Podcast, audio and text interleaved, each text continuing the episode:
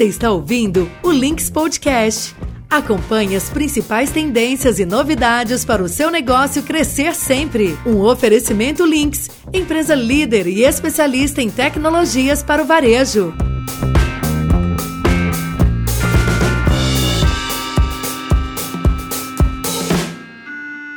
Olá, amigo ouvinte. Bom dia, boa tarde ou boa noite. Seja muito bem-vindo ao oitavo episódio, o primeiro dessa segunda temporada, do Links Podcast. O Links Podcast é um espaço de debate e informação oferecido pela Links para falarmos sobre varejo, tecnologia, tendências e tudo mais que vai ao encontro desses temas. Meu nome é Michael Barbosa, eu sou jornalista e hoje falaremos sobre Low Touch Economy, ou traduzindo, economia de pouco contato. Também vamos aproveitar a deixa para falar sobre um dos assuntos mais quentes do momento, o tal do Pix e a revolução que essa novidade está prometendo causar no segmento de meios de pagamento. Para conversar comigo, hoje nós recebemos Flávio Gonzalez e Gustavo Ioriati. O Flávio é diretor de produto e TI da LinksPay e pós-graduado em gestão financeira, controladoria e auditoria pela Fundação Getúlio Vargas, a FGV. Antes de fazer parte do time da Links, o Flávio passou por empresas como Banco Safra e GetNet, Boa tarde, Flávio. Muito obrigado por aceitar o nosso convite. Boa tarde, Michael. É um prazer estar aqui com você e com os ouvintes. O Gustavo, que também está com a gente aqui hoje, é diretor comercial da LinksPay, formado pela Fundação Instituto de Pesquisa Econômicas, FIP, o órgão de apoio institucional ligado ao Departamento de Economia da Faculdade de Economia, Administração e Contabilidade da Universidade de São Paulo, a USP. Antes de chegar a Links, Gustavo passou por empresas como Losango, do Grupo Bradesco, Walmart Brasil e Banco IB. É isso mesmo, Gustavo. Bem-vindo e também muito obrigado por aceitar nosso convite. É isso mesmo. Obrigado também por estar tá aqui. Obrigado aos nossos ouvintes. Flávio, é, para começar o nosso papo, o conceito de uma economia low touch é a ideia de uma economia com menos pontos de contato entre consumidores e vendedores. E é natural que a gente logo pense em e-commerce. Nós temos números já consolidados, como um levantamento recente da Nuvem Shop, que mostra um crescimento médio na faixa de 150% do e-commerce brasileiro é, nesse primeiro semestre de 2020. Mas economia de contato não é apenas sobre e-commerce, certo? É uma ideia que também tem que ser pensada por aqueles que estão no varejo físico? Com certeza deve ser pensada por aqueles que estão no varejo físico, tá? Não há dúvidas é, que o comportamento do consumidor, da própria sociedade em geral, foi alterado nessa pandemia, né? É, seja pelo engajamento digital que foi acelerado, né? E certamente na pós-pandemia teremos novos hábitos e comportamentos é, de massa, mas também por já outras ações que o próprio varejo vem adotando nesse contexto, né? É claro que isso vai demandar novos modelos de varejo, né? Com integrações diferentes entre a loja física e o digital, né? O e-commerce. A gente precisa adequar para múltiplas jornadas de interação múltiplas formas de compra, né? O consumidor iniciando a sua jornada pelo canal online, concluindo no físico, iniciando no físico, concluindo no digital, é, iniciando no físico de uma loja que eventualmente não tem estoque, concluindo nessa loja com estoque de outra loja. Então, a gente tem múltiplas formas, né, desse consumidor fazer essa interação com o varejo, seja na própria jornada de consumo, mas também na forma com que esse varejo deve se preparar para fazer a entrega da mercadoria e a integração é, com o próprio consumidor. Sem dúvida nenhuma, o mundo físico estará conectado, mais conectado no online do que hoje a gente tem visto por aí, tá bom? Gustavo, talvez a pergunta de um milhão de dólares seja quanto do que estamos vendo acontecer nessa pandemia vai se solidificar num pós-pandemia. O Instituto Ipsos fez uma pesquisa aqui no Brasil em que eles entrevistaram mil pessoas e chegaram a um resultado de que 34% dos brasileiros conectados à internet pretendem diminuir a ida a lojas físicas nesse tal pós-pandemia. Você acredita que a gente está diante de uma daquelas situações em que se adaptar é uma questão mais de sobrevivência do que de gerar vantagem competitiva, ou ainda é um pouco cedo para saber? Como o Flávio disse, o mercado vem mudando e a pandemia acelerou toda essa mudança. É, no mercado internacional, o consumo ou as lojas já estavam voltados muito mais para a experiência de compra, como atrair seu cliente através de uma experiência única e que ele se sinta confortável nessa experiência. Né? Além dessa experiência de, de compra, unir o mundo físico com o mundo do e-commerce é uma questão de sobrevivência. E essa adaptação da loja faz com que tanto o mundo físico como o mundo online, eles precisam ter a mesma experiência e a mesma gama de produtos para as pessoas. Pessoas que estão indo na loja, eles querem conveniência, eles querem entretenimento, conforto, eles querem ter o poder de decisão de como comprar e como pagar, e isso faz com que o varejo tem que se adaptar muito a essa questão. E respondendo a sua pergunta de um milhão de dólares, ainda vai ter muita mudança no varejo, mas o varejo vai ter que se adaptar muito rápido a toda essa mudança. A pandemia acelerou e a venda do e-commerce no Brasil cresceu absurdamente, mas ainda tem um gap muito grande com o percentual de vendas do e-commerce do mercado internacional com o mercado nacional. Isso está diminuindo e com toda essa entrada de todos esses marketplaces que estão entrando no Brasil, vai fazer com que essa diferença cada vez mais diminua e o mercado de e-commerce que vinha crescendo relativamente rápido no Brasil vai crescer muito mais rápido e vai ser um mercado pujante aqui nos próximos anos. E Flávio, esse é um debate que se mistura naturalmente com uma conversa sobre tecnologias, não é mesmo? A gente tem tecnologias que estão aí há bastante tempo, como é o caso do QR Code, assumindo todo um novo protagonismo nesse momento. E também temos a entrada de novas possibilidades, como é o Pix, que já está batendo na porta no momento que, que a gente grava esse podcast, e o Open Bank, que deve se tornar uma realidade em breve. Qual que é o caminho para o varejista, para o empresário que ouve a gente, não se perder e conseguir pensar de maneira bastante estratégica? Por onde faz sentido começar a pensar uma transformação para essa economia de pouco contato? Bom, eu entendo que o varejista poderia iniciar, se repensar estratégico, olhando um pouco para a sua própria operação, né? Para os seus sistemas, para os seus processos, né? É, de que forma que ele está atingindo os consumidores hoje, de que forma os, os, consumidores interagem com a sua marca, com a sua loja, com o seu site. Né? Eu acho que a digitalização da experiência do consumidor é que vai fazer com que o varejista tenha sucesso nisso, nessa jornada, tá? Essas novas tecnologias que você comentou, como o QR Code, os próprios modelos de negócio que uh, o sistema financeiro está se transformando, né, o Pix, o Open Banking, outras tecnologias, isso amplia uma gama bastante considerável de produtos e serviços que o próprio varejista pode ofertar através dos seus canais para os seus clientes. Né? O que a gente vai ver nos próximos tempos é que é, o serviço financeiro passa a ser distribuído por aquele fornecedor, por aquele varejista que tem a transacionalidade dos seus clientes.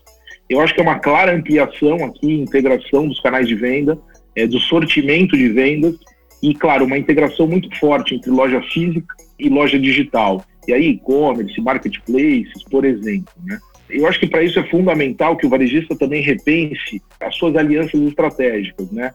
é fundamental buscar parceiros, como a própria Link, é, que possam ajudar o varejista nessa jornada e que ajudem ele com uma entrega de oferta de valor integrada, com tecnologia de ponta e que possam facilitar é, esse repensar, mas também facilitar a execução dessa nova estratégia que todo varejista é, deveria adotar nesse momento, tá bom? Completando um pouco o que o Flávio falou, a tecnologia vai ajudar o varejo, na minha visão, em dois aspectos a partir do momento que você digitaliza o, o recebimento de como o cliente está pagando o varejista, isso facilita toda a gestão do varejo no back-office dele, né? O varejo ele tem que se preocupar de como vender. O, o varejo é movido à venda e ele tem que se preocupar com venda. Ele se preocupar em aumentar o ticket médio, se preocupar em aumentar a frequência dos seus consumidores. Ele não tem que se preocupar muito como ele vai conciliar seu caixa, como ele vai conciliar sua conta bancária, se ele recebeu, se ele não recebeu. Então, a experiência de um pagamento sem contato, digitalizando toda essa experiência, faz com que ele tenha toda a informação no sistema, que ele perca menos tempo na parte administrativa, jogando toda essa parte para canais de vendas. Ele tem que procurar como vai vender no delivery, procurar como vai vender no, no seu e-commerce e cada vez menos pensar na sua parte burocrática. E eu queria falar um pouquinho mais com vocês sobre o Pix. É, até o último dado oficial do BC, do Banco Central, já tinha chegado a um acumulado de 30 milhões de chaves cadastradas é, no Pix, somando todas, é, aí, todas as instituições financeiras. E tem um fenômeno até curioso que a gente observa nas redes sociais, que é das pessoas desconfiadas com o Pix, naquela linha de que quando a esmola é demais, o santo desconfia, sabe? E aí a gente vê pessoas falando que parece bom demais para ser verdade, procurando onde está a pegadinha, como assim não tem taxa para o consumidor final. E muita gente tem falado sobre como o Pix pode, por exemplo, tornar o boleto obsoleto, ou até mesmo os famosos cartões private label, né, o cartão de loja, que é um clássico do, do varejo nacional. Eu quero saber, na visão de vocês, qual que é o tamanho dessa revolução que pode ser causada pelo Pix e como vocês imaginam que ela vai se dar. Bom, eu, é, o, o, Pix de fato é, o, é a bola do momento, né? Mas é, o Pix ele, ele, ele, é um pouco mais amplo, né? A jornada que o Banco Central vem imprimindo de inovações tecnológicas é muito interessante para o consumidor e para os varejistas, tá? Especificamente do Pix, o Pix é muito mais do que uma nova infraestrutura é, de pagamentos e recebimentos em tempo real. Eu entendo que o sistema, né, esse novo sistema de pagamentos, ele vai viabilizar novos modelos de negócio é, ele reduz custos, sem sombra de dúvida, não tem pegadinha, de fato, para o consumidor final, para a pessoa física, não tem custo. Bom, o sistema Pix ele traz certamente para o ecossistema novos modelos de negócio. De fato, ele reduz custos, né? não tem pegadinha, o consumidor final não vai ser é, tarifado. Ele traz novos participantes para o sistema financeiro, como é, potencialmente os próprios varejistas. E sem dúvida alguma, ele promove uma inclusão financeira e uma bancarização da população como talvez é, a gente não tenha visto. Na pré-pandemia, é, o mercado trabalhava com alguma coisa em torno de 45 milhões de pessoas desbancarizadas no Brasil. Claro que com a inclusão digital dos auxílios na pandemia, esse número caiu um pouco. Certamente, é, o PIX terá uma jornada bastante longa, né, que inicia-se agora em novembro. É, mas com certeza o Pix terá uma curva de adoção como toda nova tecnologia e nova funcionalidade do sistema financeiro, que requer é, alteração no comportamento do consumidor, requer, requer alteração no comportamento do varejista, essa curva de adoção pode é, ser um pouco vagarosa, tá bom? Nesse primeiro momento, eu entendo de maneira prática que o Pix é, ele deverá competir né, numa, numa arena aí bastante interessante, sendo o favorito, contra principalmente o cartão de débito, tem um custo é, mais elevado para o varejista, é, as próprias transferências bancárias, né, TED, DOC, e o boleto. Né? Especialmente quando a gente fala de e-commerce, tem muita gente que faz as suas compras por boleto, porque o cartão de débito não foi amplamente é, aceito ainda no nosso e-commerce.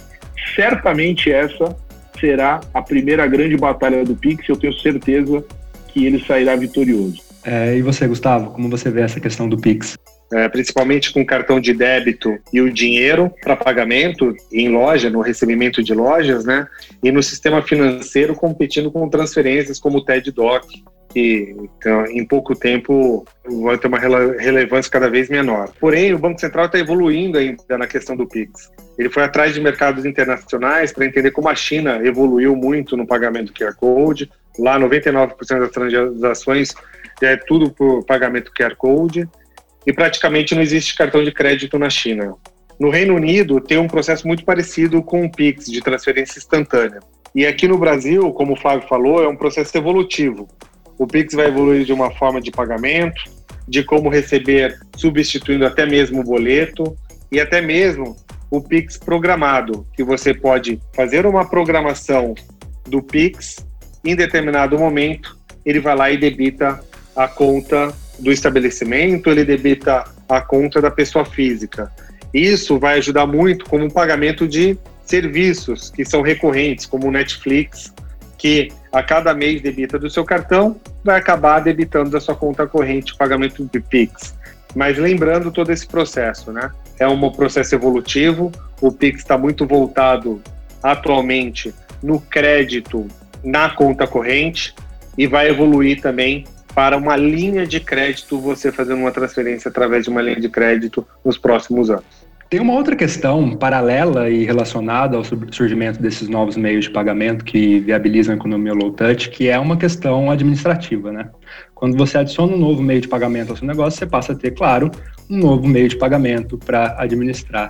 Então, para terminar esse nosso papo, eu quero perguntar para vocês da importância para o varejista de ter um parceiro tecnológico que possibilite uma operação tanto eficiente quanto segura, é, centralizar recebimentos, integrar tudo isso no PDV e garantir também que a experiência do consumidor final dele seja uma experiência sem fricções. E, claro, pedir para vocês é, contar um pouco de como a Lynx pode ajudar nosso ouvinte nesse processo? Nunca esteve tão próximo a questão de, de tecnologia, PDV, RP, to, todo o processo que o varejo exige para se profissionalizar com meio de pagamento. O meio de pagamento, ele vem evoluindo, ele nos últimos dois anos evoluiu bastante, vai evoluir cada vez mais. A questão do Pix veio para colaborar com isso. O Pix vai ser uma evolução nítida de como os meios de pagamento evoluíram e vão evoluir cada vez mais. Porém, quanto mais evolui o meio de pagamento e deixa esse meio de pagamento sem fricção, é, a tecnologia acompanha essa evolução e tem que acompanhar essa evolução. Não adianta nada você ter um novo meio de pagamento e o PDV ele não está apto a, a, pelo menos identificar esse meio de pagamento. É, hoje o PDV, quando você fala, ah, eu vou pagar uma mercadoria, o caixa pergunta, você quer pagar com crédito, débito, dinheiro, voucher? Está pouco habitual ainda falar, ah, você quer pagar por um QR Code, você quer pagar por Pix. Porque muitas vezes o PDV não tem essa opção lá. A gente, como Links, criou essa opção de um, de um pagamento por QR Code já para começar a colocar na loja, no lojista, ou na a pessoa que está operando aquele caixa, uma nova modalidade de pagamento.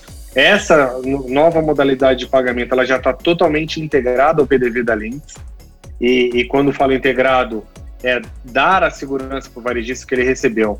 Um, um, cliente que tem as principais wallets do mercado ou que mesmo queira pagar com Pix, quando ele ele bipa o, o, celular no QR Code do PDV da Lynx, automaticamente ele já recebe o valor da compra dele, ele não precisa digitar o valor no celular, então ele não tem um erro operacional de digitar o valor. Quando ele, é, ele autoriza a transação, essa transação, o PDV recebe instantaneamente que o valor vai ser transferido para o lojista, sendo pelo Pix é instantaneamente, porque o valor já foi transferido ou sendo por uma carteira digital, pode ser transferido dependendo do arranjo que foi feito dessa carteira digital, mas ele tem a segurança que ele vai receber aquele dinheiro, aquele dinheiro ele vai ser carimbado por aquela modalidade de vendas, então se é Pix, é por Pix, é por QR Code, é por QR Code de uma wallet de mercado. Com isso ele faz toda a conciliação, tanto de transacional do caixa como bancária dos recebíveis, dando uma gestão para o varejo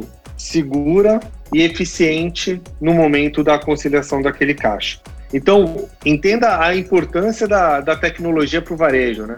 Imagina o varejo que não tem uma tecnologia, ele faz a venda sem um sistema, quando faz o pagamento por Pix, ele precisa ir lá na conta dele na hora, ver se aquele pagamento foi transferido por Pix e conferir o valor se foi correto. Olha o quanto ele deixa de tempo ou a fila na, na sua loja para fazer aquela conciliação daquele valor naquele momento. Ou se ele não conferir, quanto ele pode perder de dinheiro, porque se o cliente digitou um valor errado ou acabou não concluindo a transação e ele confiou, o cliente levaram mercadoria e ele não conferiu e ele perdeu dinheiro. Então, além de ter a segurança e fazer a gestão da, da, da loja, a tecnologia ele dá a rapidez que o varejista precisa para é, fazer com que seu consumidor, no momento do pagamento, que é o, momento que depois da compra efetuada ou do consumo efetuado na sua loja, é um momento que tem que ser rápido, efetue de forma rápida e clara aquela transação. Eu acho que só complementando as palavras do Gustavo, acho que ele foi muito bem. É, eu acho que o nome do jogo para qualquer nova, de novo, nova tecnologia, nova forma de pagamento, etc., é a integração. Então, como ele bem colocou, a gente nunca teve tão próximo, digamos assim, do RP e da automação, o movimento financeiro, né, de pagamento e recebimento. É, então, eu acho que a Lynx, ela consegue, né, verticalizando essa cadeia de venda ao pagamento, ela consegue oferecer para o lojista uma, uma, solução integrada. E essa integração, obviamente, gera maior controle, é, menos chance de fraude, é, maior estabilidade da operação. Então eu acho que o varejista tem muito a ganhar contratando a solução verticalizada da Link, justamente nesse quesito integração. Especialmente né, PDV, RP, mas muito do nosso TF que tem essa integração, o próprio conciliador da Links, é, que concilia todos os movimentos, inclusive as transações PIX, a conta Links, que é uma conta transacional é, com todas as funcionalidades de um banco. Então eu acho que a Links conseguiu encapsular, ela conseguiu empacotar uma solução completa para o varejista que certamente traz ganhos e, e redução de custo operacional é, para os nossos clientes. E Gustavo, me conta um pouquinho mais de como a Lynx Pay ela se encaixa nesse ecossistema de soluções que a Lynx traz para o varejista. Como a essência da Lynx, Michael, e, e, muito que o Flávio comentou, nós da PayHub criamos um ecossistema para facilitar todo esse ecossistema, tanto de RP, PDV, e-commerce e pagamento integrado nesse ecossistema. Então, a Lynx, para o mundo físico, ela tem produtos como o TEF, o conciliador, uma conta digital que o varejo ele pode abrir uma conta digital para ele e pode abrir para os seus funcionários sem custo algum, sem burocracia, fazendo com que ele faça a gestão da sua folha de pagamento através dessa conta digital, como por o mundo online. A gente tem o gateway de pagamento com a, a subadquirente e um sistema de antifraude para mitigar os riscos das transações no mundo online, que a gente sabe que com a pandemia acelerou muito a, a questão de fraude no mundo online.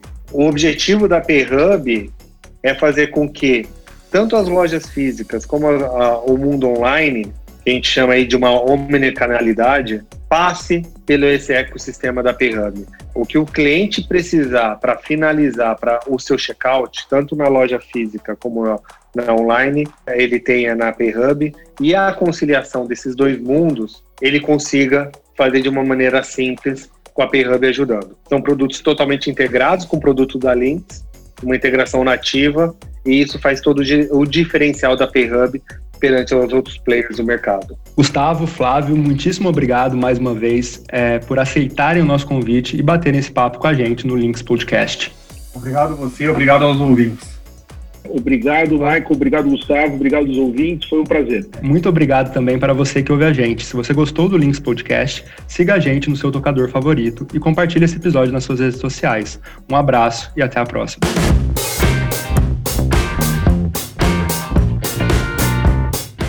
Esse foi mais um episódio do Links Podcast. Para não perder nenhum, é só seguir a Links no seu tocador de áudio favorito. E você também pode acompanhar nossos conteúdos pelo Facebook, Instagram ou LinkedIn.